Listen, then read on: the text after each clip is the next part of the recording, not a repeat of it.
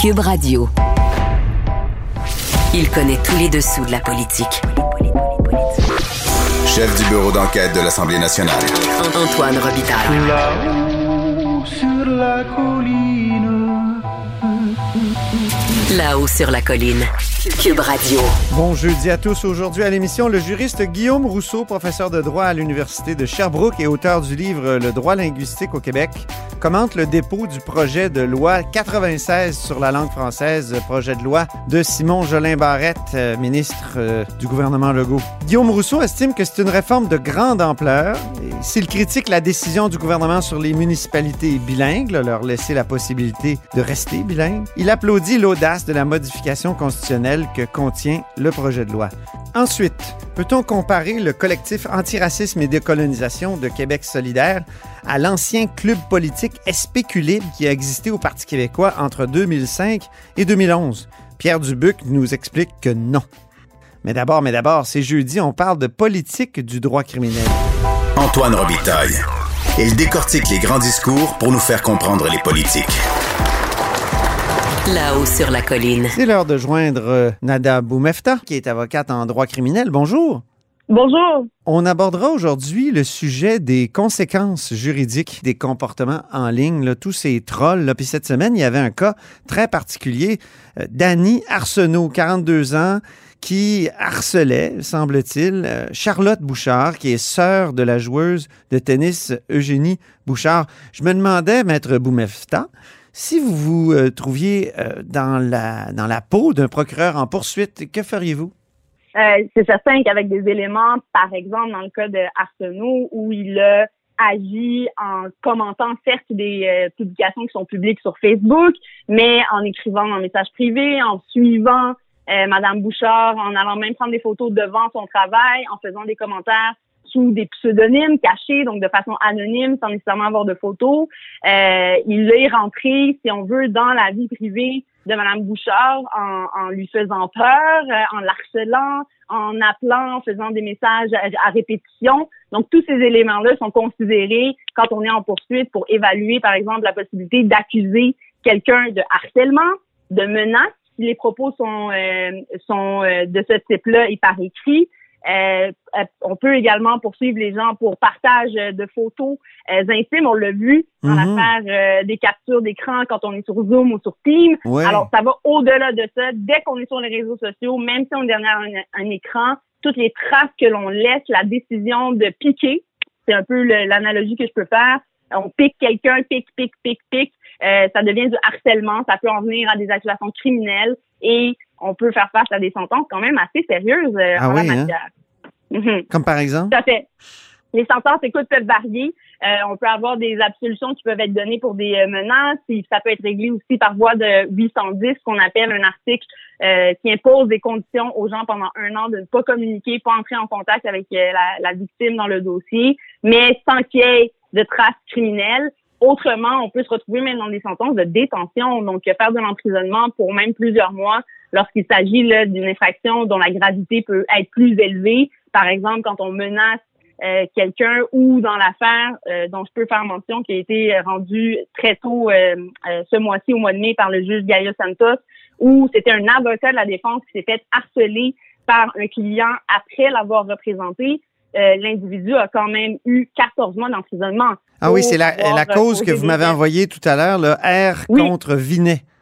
Exactement. Donc, dans cette affaire-là, dans dîner, plusieurs appels répétitifs, des messages et même des propos euh, haineux qui ont été tenus et considérés par le juge comme facteur aggravant là, pour imposer ce type de sentence-là. Donc, les gens, quand Donc- ils commentent et donnent leurs opinions là, euh, Ouais. en pensant que ça ne peut, que ça n'aura pas d'impact et que la liberté d'expression leur permet de tout faire, attention, il y a une limite et, et vous pouvez faire face à des accusations et ça peut devenir des facteurs qu'on considère comme étant aggravants. C'est ça, les, les gens souvent oublient que c'est un espace public, qu'on n'est pas euh, là. euh, on a beau être dans notre sous-sol, on n'est plus dans notre sous-sol quand on s'exprime sur euh, ces, ces canaux-là.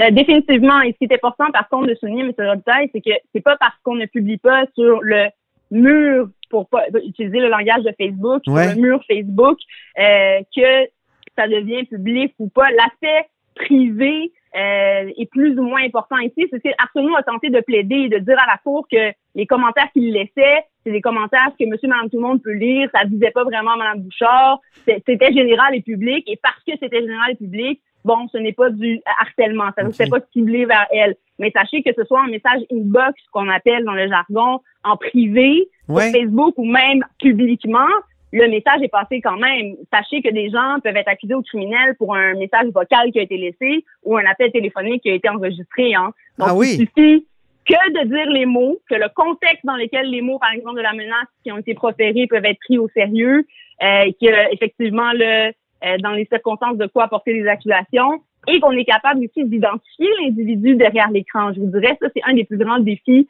euh, comme poursuivant, oui, de démontrer que la personne qui est derrière l'écran, c'était M. Arsenault dans le, dans le cas échéant. Lui, dans son cas, il s'est pris en photo. Donc, il a, il a mis son visage euh, euh, sur les réseaux sociaux et ça, les gens en sont peu conscients, mais les, les pages publiques, là, euh, faites attention hein, à ce que vous mentionnez, que ce soit dans le cadre de dossiers déjà devant la Cour, donc que ce soit des dossiers de DPJ ou euh, l'anonymat et le tout ce qui est secret finalement euh, de l'identité des enfants ne doit pas être mentionné, on ne doit pas mentionner ça sur les réseaux. Et parfois, il y a des parents qui peuvent être en colère, qui veulent vouloir émettre des commentaires sur Facebook à ce niveau-là. Ben, ils peuvent faire face à des accusations d'entrave. Alors ça, c'est autre chose aussi, d'autres accusations criminelles qui peuvent amener des gens à faire face à la justice pour des propos qui ont été tenus sur les réseaux, même si ça concerne leurs propres enfants. Alors ça, c'est le volet des PJ qui amène des conséquences criminelles, mais il y a aussi tous les propos qu'on peut tenir, que ce soit euh, là, on a vu, il y a des groupes aussi, des cellules qui se créent, des gens qui peuvent être d'extrême droite, d'extrême gauche, de, de ci, de ça. Euh, ce sont des commentaires aussi qui peuvent être euh, considérés comme des éléments de preuve et mener à des accusations ou de harcèlement, de menaces, comme je mentionnais tout à l'heure, tout ce qui est propos si, haineux. si vous étiez maintenant à la défense d'un tel personnage, mm-hmm. vous profiteriez de quoi? Vous metteriez l'accent sur quoi? Mettriez l'accent sur quoi?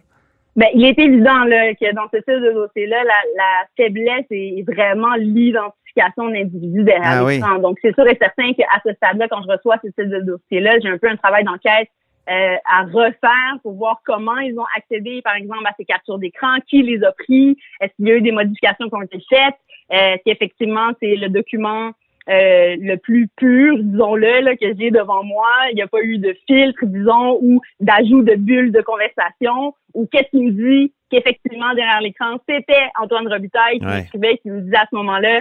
Hey, c'est pas mon genre, Nada, c'est pas mon genre. Ah, ben, c'est ça, là, je vous ai plus de rien, je vous ai plus de rien, je vous ai plus de rien. C'est bien que l'exemple, mais sachez que. Je suis euh, plutôt la, la, la, la, la, cible de troll, Nada. c'est ça, c'est ça. Je suis plutôt la cible. En personnalité publique, euh, je comprends que effectivement, parfois, on peut recevoir des, des, euh, des commentaires qui peuvent être négatifs. Oui, les gens ont une liberté de s'exprimer, mais il y a quand même des limites. Et comme individu, effectivement, à un certain point, on peut craindre pour notre vie. Et c'est ce qui s'est ben passé dans le cas de Mme Bouchard. Elle s'est dit, coudon, je savais même pas qui était cette personne-là.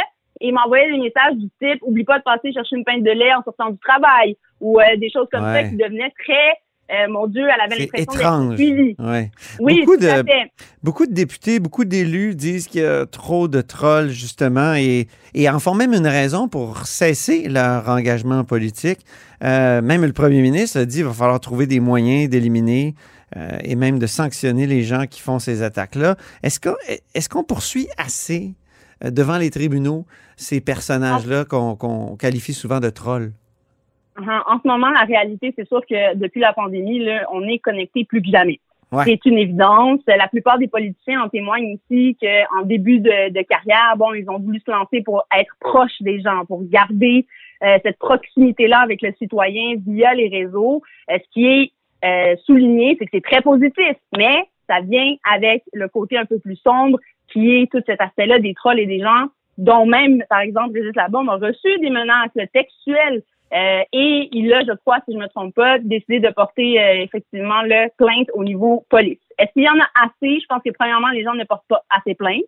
Euh, peut-être que ça passe, on se dit qu'on prend les coups et qu'on n'a rien à hmm. dire, mais gardez en tête que vous avez des droits, vous pouvez aller porter plainte à la police avec des captures d'écran, avec des captures, des enregistrements aussi, vous avez le droit de le faire, enregistrer des conversations, garder ces éléments de preuve-là pour amener au poste de police et porter plainte. Maintenant, tout ce qui est question d'identité, euh, normalement, ils sont capables aussi de retracer ou tenter de voir euh, avec les listes, par exemple, registres d'appels téléphoniques ou les liens Internet. Les adresses euh, de- IP. Exactement, Mm. les adresses IP, savoir d'où provient euh, euh, ce commentaire-là, d'où il sort. Et sachez, mesdames et messieurs, que c'est pas parce que vous décidez de déliter un compte Facebook, de disparaître de la map qu'on ne vous retrouvera Non. pas et que des accusations ne pourront pas être portées. Alors, je pense qu'il faut d'abord plus le dénoncer, de un, et en espérant que devant les tribunaux, ben effectivement, on puisse euh, être entendu, que les gens, si ce n'est pas eux qui étaient derrière l'écran et qu'ils ont un moyen de défense à faire valoir, ben puissent le faire à ce moment-là.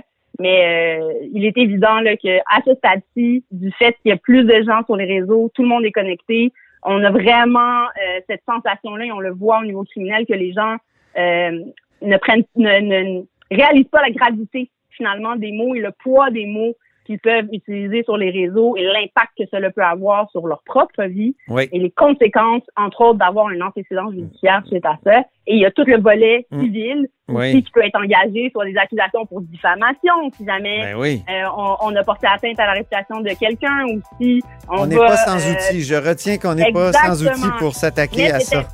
Merci c'est beaucoup. important. Et Oui. est frauduleux, ben, il faut l'attaquer, puis euh, on a une voix, il faut le faire. Alors voilà. Merci beaucoup, Maître Boumefta. Merci beaucoup. Nada. On se voit la semaine prochaine. Nada Boumefta est avocate en droit criminel. On parle de politique du droit criminel à tous les jeudis.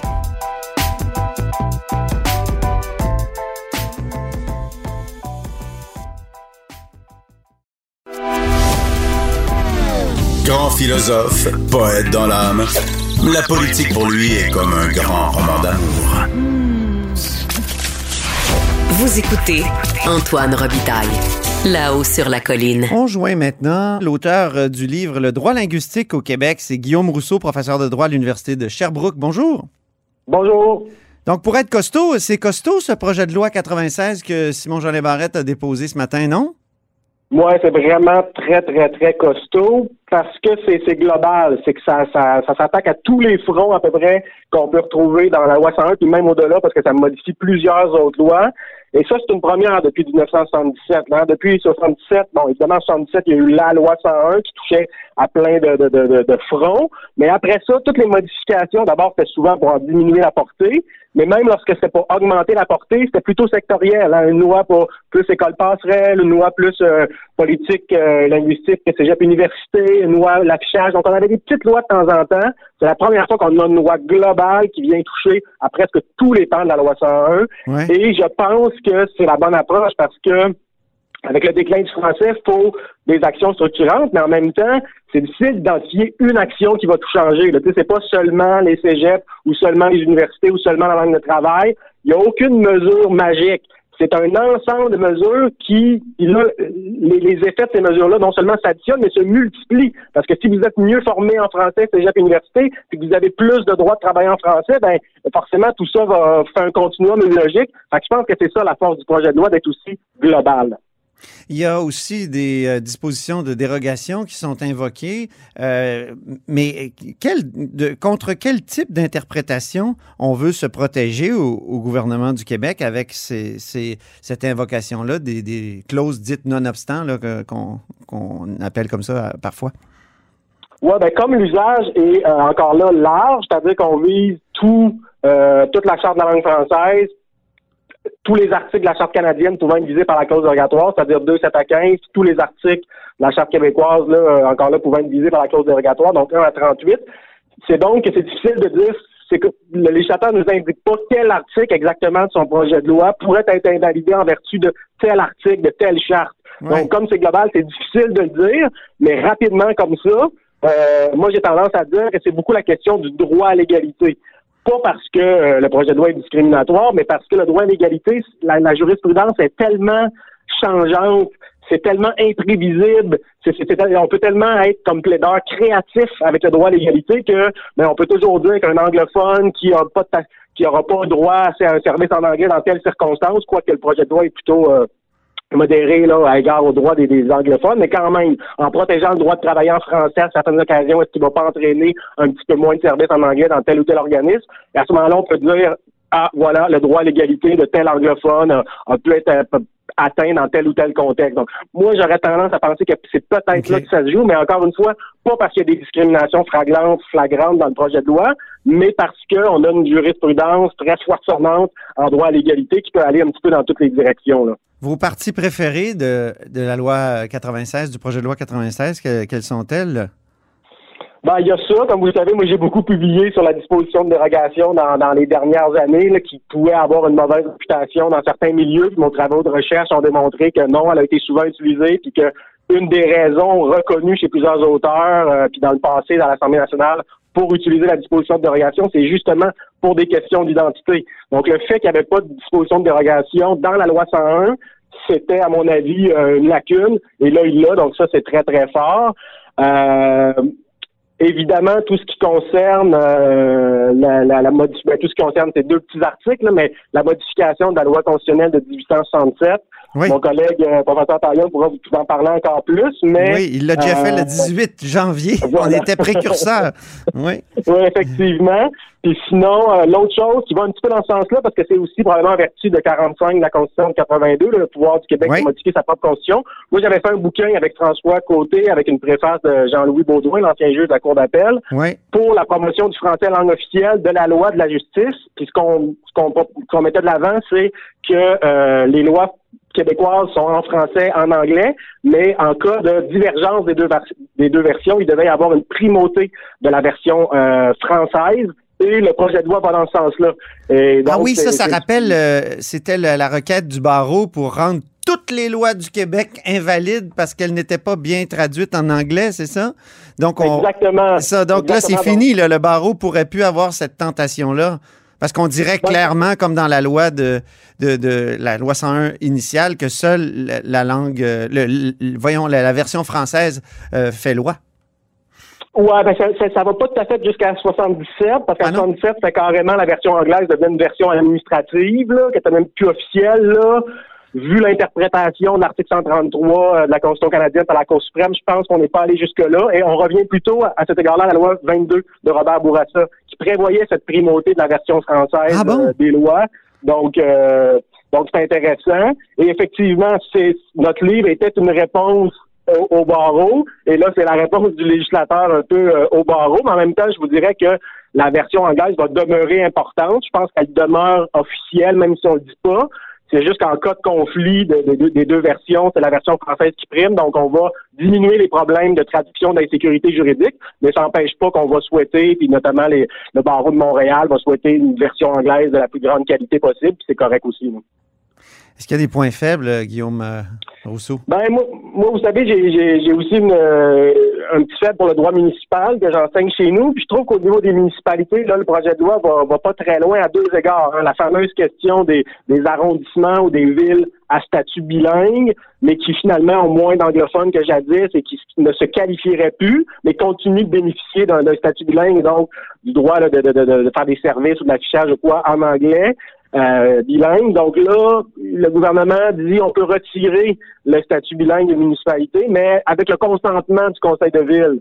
Et là, on se doute que ça veut dire qu'il n'y en aura pas beaucoup de consentement, là, à moins vraiment que des, citoyens des municipalités et des élus se mobilisent. Alors là, je hmm. comprends qu'on veut respecter l'autonomie municipale, mais à mon sens, l'intérêt national, c'est au-dessus de l'autonomie municipale, puis ça peut justifier dans certains cas qu'on limite. Donc ça, c'est une serviette. Puis l'autre peut-être manque, c'est que il n'y a pas de, euh, contrairement au cégep aux universités qui doivent se doter de politique linguistique, de promotion du français, puis c'est renforcé, ça d'ailleurs, dans le projet de loi, il n'y a pas une obligation pour les municipalités de se doter d'une politique, comme l'a fait la Ville de Montréal oui. quelques semaines, mais là, il faudrait que ce soit... Comme, elle comme on l'a forcé à le faire. ben, c'est ça, exactement. Il y a eu des pressions politiques et tout, mais là, il faudrait vraiment que ce soit une obligation légale pour l'ensemble des municipalités d'avoir une politique linguistique où on fait la promotion du, euh, du français, qu'on fait des, des services ou de l'assistage en anglais, vraiment des exceptions. Et si les 1000 municipalités du Québec font ça, ça a comme un effet, là, ça, non seulement ça mobilise les, les citoyens dans chaque coin du Québec, mais ça ça a un effet multiplicateur. Alors que là, parce que on, a beau parler de l'État québécois, mais dans les faits, les services publics, c'est beaucoup les municipalités qui les rendent au Québec. Donc, si on n'a pas une politique euh, solide au niveau des obligations que les municipalités ont eu égard à, à, la langue, on rate un peu le coche, quoique dans le projet de loi, on prévoit une politique linguistique de l'État qui pourrait avoir des obligations pour les municipalités, c'est ce que je comprends. Ah oui, c'est par là qu'on pourrait, c'est par ce truchement-là qu'on pourrait régler l'affaire. OK. Mais je pense que les municipalités, on devrait avoir cette obligation-là, même d'aller plus loin et d'avoir leur propre politique. Alors ça, c'est peut-être une, une faiblesse. Puis là, bon, évidemment, la question du, du cégep Ouais. français, là, qui c'est pas tout à fait, là, ça, ça fait penser à un golfeur qui, qui, qui est très loin sur le verre et qui, qui envoie sa balle là, vers le trou et la balle va jusqu'au bord du trou, mais rentre pas dans le trou. Donc, euh, le gouvernement, il, il en fait beaucoup, on sent que là, qu'on va avoir des progrès, Il veut peut-être pour, s'éviter euh, des batailles euh, qui, qui consumeraient trop, euh, trop d'énergie, alors que l'essentiel est ailleurs, peut-être. Oui, Euh, effectivement, c'est ça. Politiquement, on sent qu'il y a beaucoup de mesures, mais qu'elles sont pas radicales. Donc, et ça, politiquement, effectivement, notamment sur le cégep, ça peut être Vous- habile au terme de la politique, euh, de la joute politique, au terme des politiques publiques, est-ce que ça va assez loin pour renverser le déclin du français? Ça, ça reste à voir, mais en tout cas, il y a des pas dans la bonne direction. En terminant, vous avez été conseiller de Pauline Marois, vous avez été conseiller au Parti québécois. Euh, Est-ce que ça aurait été possible pour le Parti québécois d'adopter une loi aussi costaude pour refaire la loi 101? Ben, si on compare le projet de loi 96 de ce matin avec le projet de loi, je pense que c'était 14. 14, Ouais. du gouvernement Marois. Je pense que la comparaison est à l'avantage du gouvernement euh, de la coalition Envers Québec. Là. Je pense euh, objectivement, même je pense que les, les, les, les, péquistes en, en- en conviendront. Donc, bon, effectivement, il semblait pas. Mais sais, faut dire aussi qu'il y a une- il question de contexte historique. Je sûr que l'opinion publique de 2012-2013 était rendue là où elle est rendue en 2021.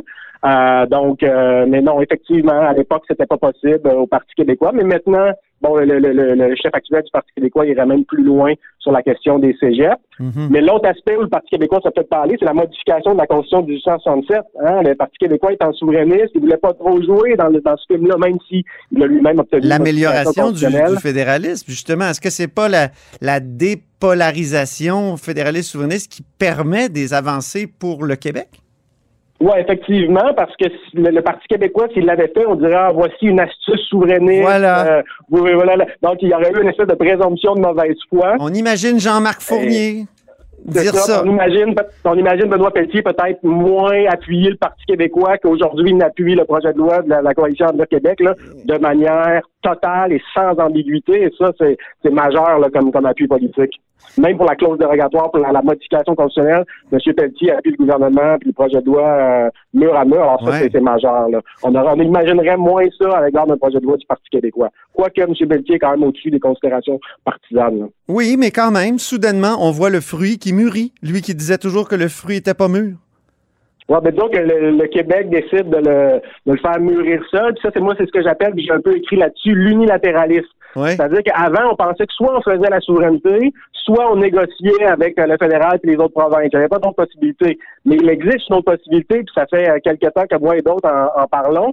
Non, il existe une possibilité pour le Québec d'agir unilatéralement, mettre la clause dérogatoire euh, de manière large, modifier la Constitution de 1867, euh, pousser euh, comme la, la- la clause sur la primauté du français. D'après moi, c'est valide constitutionnellement, mais ce sera peut-être contesté, mais c'est pas grave. On, on- on va le plus loin possible dans les euh, dans les compétences du Québec. Et ça, ça participe de ce que j'appelle l'unilatéralisme, c'est-à-dire essayer de faire bouger l'ordre constitutionnel canadien, pas par des négociations avec le fédéral et les autres provinces, mais par le- le- des- des gestes unilatéraux du Québec. Merci beaucoup, Guillaume Rousseau, Ben, merci à vous. Auteur de droit linguistique au Québec et professeur de droit à l'Université de Sherbrooke.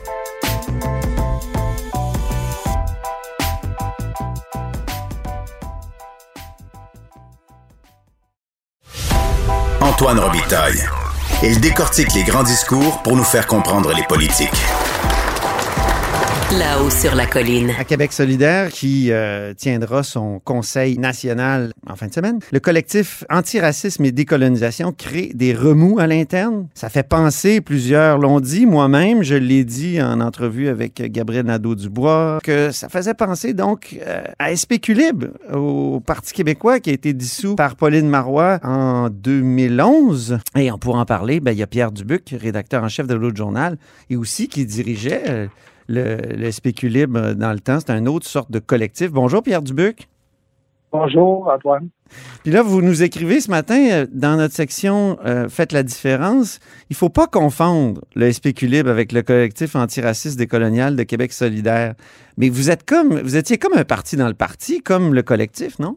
Ben, pas tout à fait. D'abord, euh, il y avait les, les règles étaient très différentes. Euh, dans je vois que le collectif, là, ça prend 10 membres pour être euh, en 10 membres en règle là, pour que le collectif existe. Alors que dans le cas de spéculé, il fallait 200 membres. Puis euh, même au moment de notre dissolution, on, était, on avait produit euh, une liste avec 313 membres en règle du de spéculé et à la fois du Parti québécois. Donc ça, c'est très différent. Ensuite, on n'avait pas une attitude fractionnelle. Quand on a euh, négocié avec M. Landry la création du spéculé, on s'est entendu sur deux choses. Euh, c'est-à-dire, d'un côté, le PQ allait euh, admettre des points de vue minoritaires en son sein. D'ailleurs, au congrès de 2005, qui a vu la légalisation des clubs politiques, il y avait un changement dans les statuts à cet effet-là. Et nous, on s'était engagé à ne pas déchirer notre chemise sur la place publique si une de nos propositions passait pas. Donc, on a eu une attitude où on a toujours défendu l'indépendance, où on a toujours défendu la social-démocratie, ce qui était euh, les, deux piliers à l'origine euh, du Parti québécois. Alors, je me rends compte que c'est pas le cas euh, pour le collectif. Vous, vous étiez quand même vu comme des empêcheurs de tourner en rond, un peu comme, comme le collectif. il y a deux, il y a deux c'est parce qu'il y a eu un vice au départ de ça, ben deux vices en fin de compte. le premier, c'est parce que la démission de M. Landry, on avait prévu à l'époque, euh, euh, au congrès de 2005 où ça a été adopté, les, statuts pour les clubs politiques, qu'il y a plusieurs clubs politiques qui étaient pour se mettre euh, en place. M. Landry avait regroupé des hommes d'affaires qui étaient pour créer un club politique. Il y avait des environnementalistes aussi avec lesquels on était en discussion qui en créaient un. Il y avait aussi des membres des communautés ethniques. Donc, il y avait eu euh, il y aurait eu finalement euh, plusieurs clubs politiques, puis il y aurait eu des négociations entre tous, puis avec, euh, la direction du parti. Finalement, il y en a juste eu un. Ben, parce que M. Landry a démissionné. Puis c'est c'est à ce moment-là, c'est André Boisclair qui a été élu chef. Puis André Boisclair ne voulait rien savoir des clubs politiques à fait, puis même parce qu'il faisait un virage à droite. Hein. C'était le New Labour de Tony Blair, et puis il voulait rompre avec le mouvement syndical. Sou, souviens, euh, fini les soupers bien arrosés avec les dirigeants syndicaux qu'il avait lancés. Ça y est tombé sur le nez par la suite. Et puis par la suite, Pauline Marois, qui même avait adhéré au spéculisme au départ, aurait pu euh, renouer avec euh, monsieur euh, l'approche de M. Landry, mais quand elle a pris le pouvoir au PQ, elle nous a demandé de nous, de nous saborder, ce qu'on a refusé. Et puis après, ben, elle a pris aussi le virage néolibéral. Je me souviens là, au, au Conseil national où on était exclus, c'était ça aussi. Oui, Donc, c'est en 2011 que vous avez été euh, finalement. Euh, est-ce que c'est en, 2010 ou 2011 Je me souviens. Je, regarde là. Oui. Ouais, en 2010, hein? Ah oui, oui, ça. On a continué par la suite, nous, à donc, donc, vous avez été. au Conseil national du mois de mars à Lévis.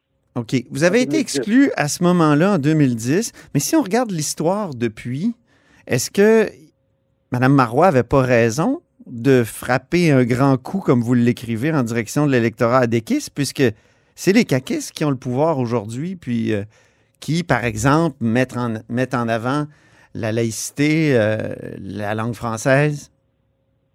Ben, elle aurait pu faire ça aussi, mettre en avant la laïcité, elle l'a fait. La langue française, elle l'a fait en partie. Mais euh, au point de vue social, elle n'était pas obligée de renier ce qui était l'ADN du, Parti québécois de ses départs. Dans, dans, son dans, son document là, à ce Conseil national-là, qui s'appelait euh, Gouvernement souverainiste, création de la richesse, ça mettait de l'avant euh, la richesse individuelle plutôt que la richesse euh, collective. Nous, on avait publié un texte dans le devoir à ce moment-là, juste la veille du Conseil national. S'enrichir durablement, c'est s'enrichir collectivement. Et c'est ça qu'elle n'a pas aimé. Et puis, c'est ça qu'elle a eu notre exclusion. Mais elle avait. Et puis, elle a accepté aussi dans, dans, dans un congrès qui a précédé n'y ait, euh, qu'il n'y ait aucun euh, euh, qu'on ne fasse aucune mention du mouvement syndical dans le programme du parti. Il faut, quand même le faire. Mmh. le Parti québécois, c'était le, parti du préjugé favorable aux travailleurs de, René Lévesque. Et puis là, elle a mis ça de côté. Mais qu'est-ce qui est mieux? Mais qu'est-ce qui est mieux, la pureté ou le pouvoir? Parce que c'est un peu le dilemme que Québec solidaire a aussi. S'ils veulent devenir un parti de, de gouvernance, de, de gouvernement, ils doivent se rapprocher de l'électorat, puis c'est ça qu'aime pas le collectif antiraciste décolonial aussi. Euh, donc, vous, c'était ça aussi. Vous, vous trouviez que euh, le parti était plus assez pur d'une certaine façon. Étiez-vous des puristes? C'est pas, pas une question de puriste. On est, comme on dit, euh, on était prêt, nous, à accepter euh, de, de, perdre des, des, résolutions euh, dans, dans, le cadre des instances, mais on défendait des positions qui avaient toujours été celles du Parti québécois. Mhm. On n'avait pas l'encontre, puis qui étaient aussi soutenues par les membres. C'est pour ça qu'au au, Conseil national où on était exclu, là, euh, c'était le, virage néolibéral, ben, on, a, on, a, on a dit après notre exclusion, on dit on va aller voir quand même dans les ateliers comment ça se passe. Toutes les résolutions, toutes les propositions néolibérales qui avaient été amenées ont été battues. C'est pour Mhm. ça qu'on a continué à militer après à titre individuel dans le parti. Je pense qu'on était plus euh, connecté sur le parti à ce moment-là. Qu'est-ce que vous... D'ailleurs, Mme Marois, plus tard, a changé d'opinion, sur- de position sur le mouvement syndical, sur d'autres. Souvenez, une des raisons que- qui a valu son élection, c'est son appui au mouvement étudiant. Hein, avec ses euh, tapes des casseroles dans la rue, on s'en souvient. Donc, euh, ouais, ça lui a nuit aussi, ça. Ça- n'a ben pas juste non, moi, aidé. Je pense hein. ça- ça- ce qui a nuit beaucoup, c'est sa, position sur l'in- sur l'indépendance. Ouais. Madame, Madame Marois a changé l'objectif du parti.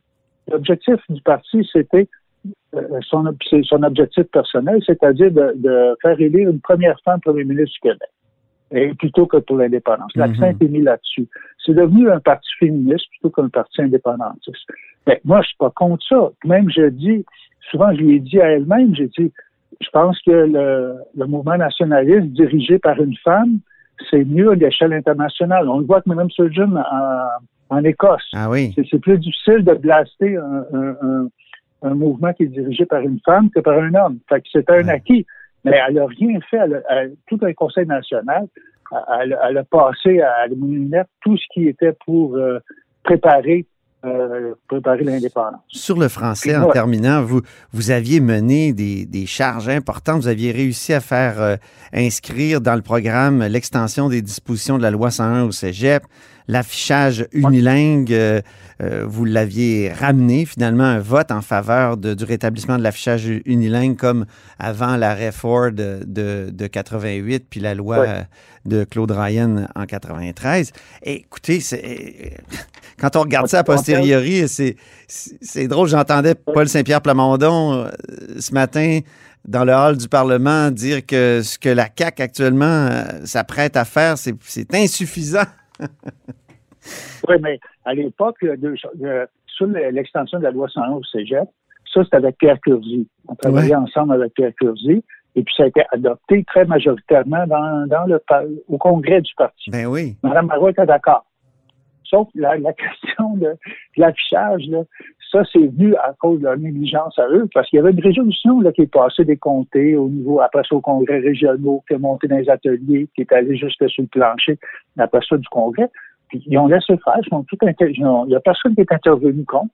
Moi, j'étais dans l'atelier sur la langue, et puis euh, ça a passé comme euh, du beurre dans le poêle, tout le monde était pour. Quand Oui. ça faisait en plénière, là, ils se- ils sont réveillés le lendemain matin quand ils ont vu ça en plénière, puis ils ont renvoyé euh, euh, Blanchette et puis euh, Macacoto, qui étaient dans l'atelier qui avaient voté pour, ils les ont envoyés en plénière pour euh, prononcer, prononcer contre, puis ils ont été battus. On Autrement dit, ce que, ce que le PQ défend farouchement aujourd'hui, ben, il a renoncé à le faire il y a dix ans. Il a même exclu des, des, des, des résolutions Ben, qui y allaient dans ce sens-là. Sur la loi 101 au cégep, c'est passé. C'est par la suite, quand elle était élue minoritaire, qu'elle avait vu, que Mme Marois a vu qu'elle n'aurait pas les appuis, qu'elle l'a mis de côté. Mais euh, ça, ça a passé majoritairement à l'appui à ce moment-là. Peut-être à son corps défendant, mais euh, ça, à l'appui à ce moment-là. Sur l'affichage, c'est venu comme une surprise, tu sais, à ce moment-là, fait que, au Congrès. Ben oui. Euh, vous qui êtes un militant de gauche, Pierre Dubuc, comment vous voyez la fracture de la gauche au sein de Québec solidaire? Ben, c'est la même fracture de partout, là. Euh, ces- ces débats-là, là, euh, qui, euh, qui, qui sont au sein de Québec solidaire, ne sont pas particuliers à Québec solidaire. Je regarde en France, je regarde dans d'autres pays, c'est le même débat. La, situation de, de la gauche en général est complètement déplorable. C'est un vrai naufrage. Ça va, ça va prendre euh, ça va prendre beaucoup de bonne volonté, puis euh, être capable de, de rétablir un, discours plus à gauche. Puis un discours, euh, le PQ aussi, sur les questions du mouvement syndical, mouvement ouvrier, Euh, là, j'apprends qu'il y a un projet important qui, euh, qui est débattu, la loi 59 sur la santé et Oui. sécurité au travail. Les syndicats sont mobilisés là-dessus. J'apprends que le PQ n'a aucun intérêt là-dessus. Personne ne s'en occupe dans la députation actuelle. C'est Québec solidaire qui, qui travaille là-dessus. Vous Ben avez, oui. Je vous ai souvent posé la question, Pierre Dubuc, vous avez jamais eu l'envie de, de joindre Québec solidaire, justement? Non, parce que à l'origine, euh, à l'origine de la création de Spéculibre, euh, moi j'étais, euh, écoute, à l'origine de l'autre journal, on était à l'origine du, euh, du rap, ok, qui, euh, c'est dans nos pages que l'appel a été lancé, le Rassemblement pour une alternative politique, qui plus tard est devenu Québec solidaire. L'UFP? Mais ben, à ce moment-là, Oui. ouais, c'est ça. Mais à ce moment-là, euh, on, on prévoyait euh, une proportionnelle. M. Landry même s'est engagé à la proportionnelle. Donc ça, c'était bien. Mais quand M. Landry a, a été battu en, en 2003 par euh, Charret, là, c'était clair qu'il n'y aurait pas de. Ouais. Moi, et à ce moment-là, euh, des tiers partis sans proportionnel, pour moi, ça ne marchait pas. C'est là que j'avais appelé M. Lazur, puis j'avais dit, est-ce que ce serait possible de créer euh, de- d'avoir une proportionnelle à l'intérieur du PQ avec des clubs politiques? Et euh, M. Lazure, je vais contacter M. Landry, c'était son grand ami. Il m'est revenu, il a dit Ben, M. Landry est intéressé. À ce Mhm. moment-là, moi, j'en avais parlé à Régent Parent, qui était un de mes amis, qui était devenu président de la CSP. On avait organisé une rencontre, euh, Régent, OK. Dr. Lazure, M. Landry, puis moi. Puis c'est là que l'idée euh, s'est développée, puis qu'elle elle est devenue active dans la saison des idées que M. Ouais. Landry avait mis en place. Oui, on se souvient de ça. puis, qui est devenu puis, puis après ça, qui est atterri au congrès de 2005. On a travaillé fort là-dessus. Merci beaucoup, là, en tout cas, euh, pour de, de nous rappeler euh, cette histoire-là. On rappelle rarement notre histoire politique ici au Québec. Euh, merci, Pierre Dubuc. Et Au plaisir. je renvoie à votre texte publié dans notre section euh, Faites la différence. Ne pas confondre Respect libre avec le collectif antiraciste décolonial de Québec solidaire. C'est signé par Pierre Dubuc, mais aussi par Marc Laviolette. C'est tout pour La Haut sur la Colline en ce jeudi. Merci beaucoup d'avoir été des nôtres. N'hésitez surtout pas à diffuser vos segments préférés sur vos réseaux. Et je vous dis à demain.